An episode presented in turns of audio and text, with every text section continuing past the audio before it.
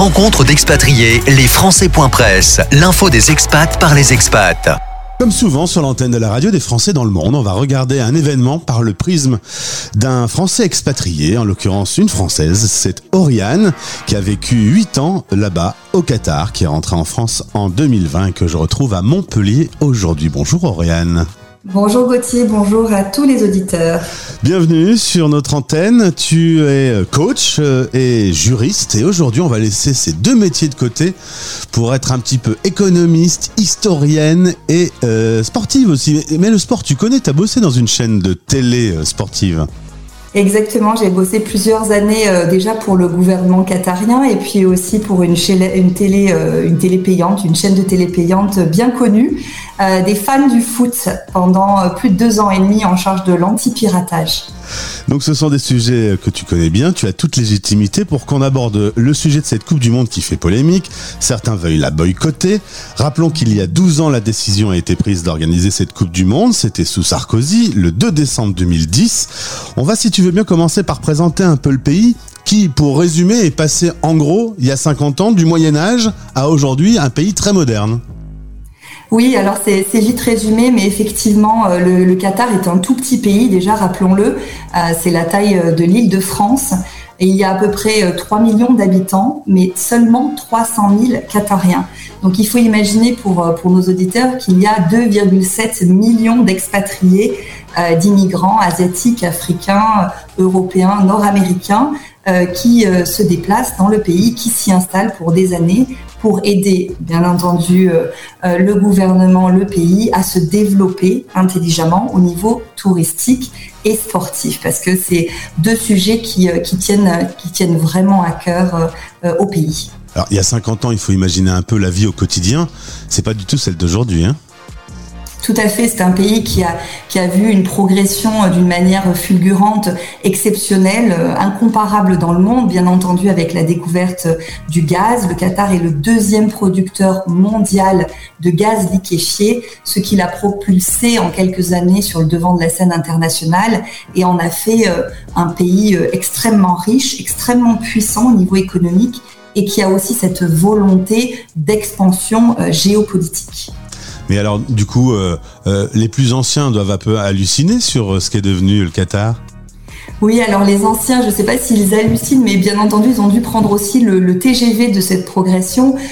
pour la petite anecdote, quand je travaillais dans cette chaîne de, télé payante, un de mes, de mes collègues qui avait 40 ou 50 ans vivait encore quand ils étaient petits dans le désert qatarien et leurs parents, voire leurs grands-parents, étaient analphabètes, ne connaissaient même pas leur, euh, leur date de naissance. Donc il faut imaginer quand même, nous, en tant qu'occidentaux européens qui avons mis des, millénaires dans notre évolution économique, sociale et culturelle, là, au Qatar, ce bond a été fait de manière euh, euh accélérée, on va dire. Alors c'est une monarchie euh, absolue, la langue officielle c'est l'arabe, la capitale c'est Doha, euh, la culture euh, c'est une culture traditionnelle musulmane. Évidemment on arrive sur un certain nombre de sujets que de, l'Europe. On, met le doigt sur l'alcool, on met le doigt sur l'homosexualité, globalement les droits de l'homme. Bon, on va pas se cacher derrière son petit doigt, il y a encore pas mal de travail. Oui, alors effectivement, c'est une monarchie parlementaire. Hein, il y a énormément, il y a un système législatif qui est assez euh, assez complet et très très riche dans le pays. Euh, et effectivement, les, critiques qui sont portées euh, vers le Qatar, certaines sont sont justifiées. Hein, et, encore une fois, il faut imaginer que le le Qatar, qui est comme ça sous les projecteurs de cette Coupe du Monde, euh, doit faire face à énormément de défis. Euh, bien sûr leurs traditions qui sont importantes à préserver. Encore une fois, ils sont que 300 000. Euh, et puis cette évolution euh, sociétale dont ils doivent aussi faire face. Donc il faut, le mot d'ordre, c'est il faut laisser le temps. Il, ne faut pas regarder tout sous, notre angle à nous et, apprécier aussi l'évolution qui a été menée. Bien entendu, cette Coupe du Monde aujourd'hui au Qatar met un coup de projecteur sur cette évolution-là oblige quelque part aussi les dirigeants à accélérer leur, leur, leur modification de loi, les amendements qu'ils produisent et à, faire en sorte que la population ait accès à encore plus de droits et notamment les immigrants, les travailleurs sur, sur les chantiers, qui est un gros gros sujet de sécurité qui a inquiété bien entendu Amnesty International, qui je le rappelle n'a pas demandé à boycotter cet événement, mais au contraire à utiliser cet événement comme un tremplin. Si on prend le sujet de l'homosexualité, par exemple, euh, on le sait, ça existe. Simplement, on le dit pas. Alors c'est une petite subtilité euh, qu'en Europe aujourd'hui, tout a été légiféré, on peut se marier, etc. Là-bas, c'est euh, c'est tabou, mais en même temps, on le sait. Bien entendu, je, veux dire, c'est, enfin voilà, la culture, la culture est importante, ça fait partie de leur tradition.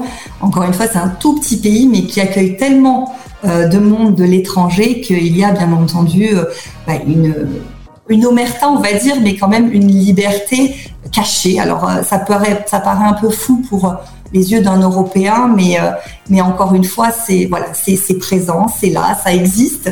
c'est juste que c'est sous, on va dire, sous le respect des traditions locales et historiques.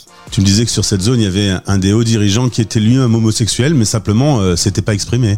Exactement. Alors pas au Qatar, mais euh, mais euh, bien sûr dans un autre pays du, du Golfe. donc là-dessus, c'est vrai que c'est un sujet qui, qui, est encore tabou. mais mais comme l'a très justement dit hier l'émir lors de la cérémonie d'ouverture, tout le monde est, est, est, bien bien entendu bienvenu au Qatar pendant la Coupe du Monde et même après, puisque l'objectif c'est vraiment l'ouverture euh, du tourisme et l'ouverture vers le sport qui est, euh, qui est vraiment euh, rassembleur.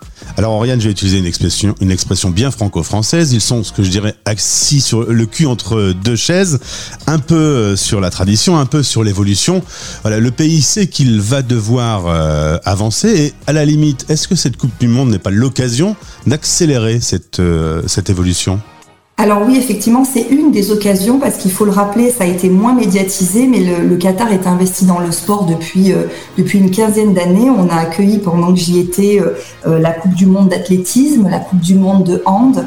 Donc vraiment, l'émir père et maintenant l'émir fils investit énormément dans le sport, notamment pour préserver sa population des problématiques de diabète et d'obésité, mais aussi parce qu'ils savent que le sport est un tremplin merveilleux au niveau géopolitique euh, pour faire connaître bien entendu euh, le pays et, euh, et, gagner un petit peu en aura international. Donc oui, le sport est un atout majeur pour eux.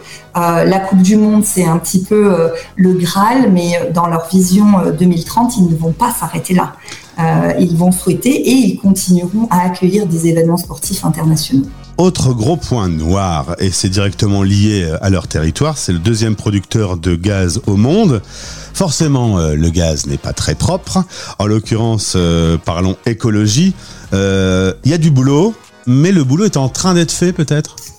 Oui, alors les Qatariens savent depuis toujours hein, que, ces ressources-là, qui est pour eux un don de Dieu, peuvent être tarissables et qu'il est, il est temps d'investir intelligemment dans l'après gaz et pétrole. Euh, donc c'est une, c'est une, c'est un pays qui a déjà anticipé l'après-gaz et qui met en place toute une politique euh, écologique de développement et de, de ressources, on va dire, renouvelables euh, et, euh, et, économique euh, pour l'après. C'est un pays où il fait très très chaud l'été, on arrive facilement à 45 degrés, donc il est important pour eux et pour leur survie de mettre en place toute, toute une politique d'énergie renouvelable. Donc ils ont créé deux fermes solaires qui vont, qui vont couvrir 10 à 20% des besoins de la population. Qatar Energy est en train de mettre en place une usine d'ammonium on dit énergie bleue, euh, où le carbone va être capturé et séquestré. Et puis ils vont créer aussi des trains avec 25% de, gaz à effet de serre en moins. Donc ils investissent massivement, d'ailleurs aussi comme l'Arabie saoudite, euh, dans euh, le futur des énergies renouvelables pour justement anticiper cette pénurie de gaz. Alors cette Coupe du Monde vient de commencer, beaucoup ont appelé au boycott. Alors les événements en France, il n'y en a quasiment pas du coup.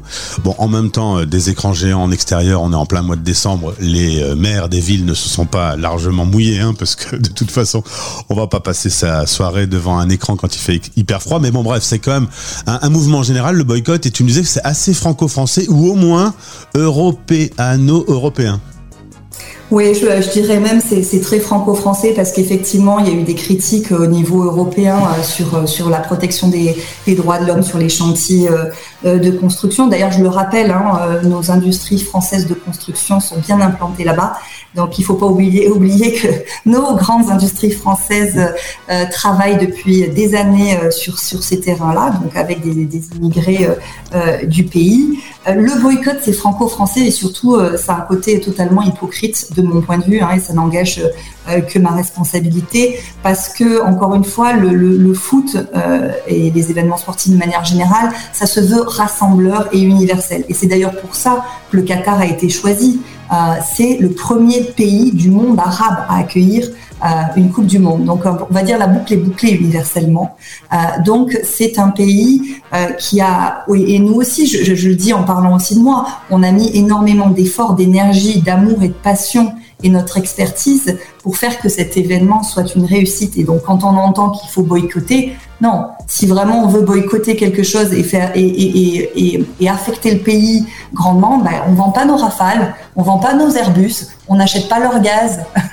Je pense que déjà, ou on boycotte aussi la Coupe du Monde de hand. Pourquoi, pourquoi juste, pourquoi juste le football? Parce que justement, c'est un événement planétaire, universel et, rassemblant. Ou juste euh, en décembre 2010, on décide de pas aller faire euh, la Coupe du Monde là-bas, hein, une fois que c'est décidé.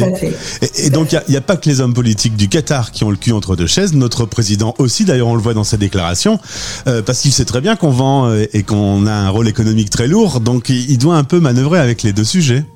C'est vrai, donc c'est la beauté, c'est la, beauté de la politique et je dirais même, on a un petit peu pris en étau les, les footballeurs.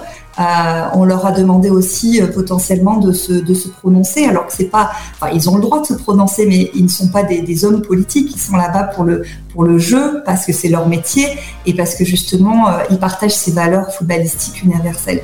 Mais je, je, je sais pas si vous avez vu cette, cérémonie d'ouverture, mais on a vu sur les réseaux sociaux entre expats français installés là-bas l'émotion, l'émotion qu'on partageait d'avoir été, d'avoir été une part de, cette réussite-là que, l'on voit aujourd'hui sur, sur le grand écran.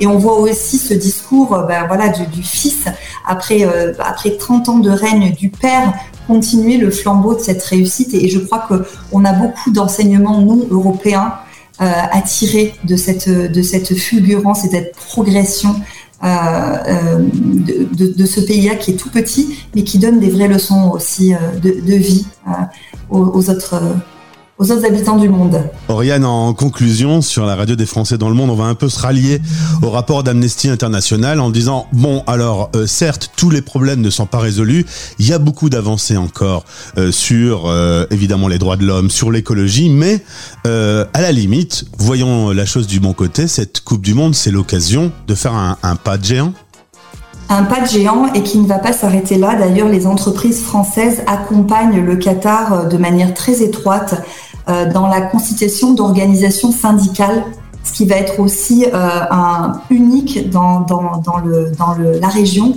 Donc nous avons tout intérêt aussi à travailler main dans la main avec le Qatar sur ces problématiques sociétales et pas seulement économiques. Et en tout cas, Oriane, on est d'accord. Toi aussi, tu boycottes, tu boycottes le Qatar bashing. Exactement. Comme ça, tout le monde est content. Tous les boycotteurs sont contents. Merci beaucoup pour cet éclairage. Un pays que tu connais bien, qui te manque un peu? Alors qui me manque un petit peu, mais que je, visite régulièrement et en même temps, je suis quand même très contente d'être rentrée en France. Merci beaucoup pour cet éclairage. Belle journée à toi. Merci Gauthier. Au revoir. Les Français parlent au français. Parlent au français. En direct à midi, en rediff à minuit. La radio des Français dans le monde.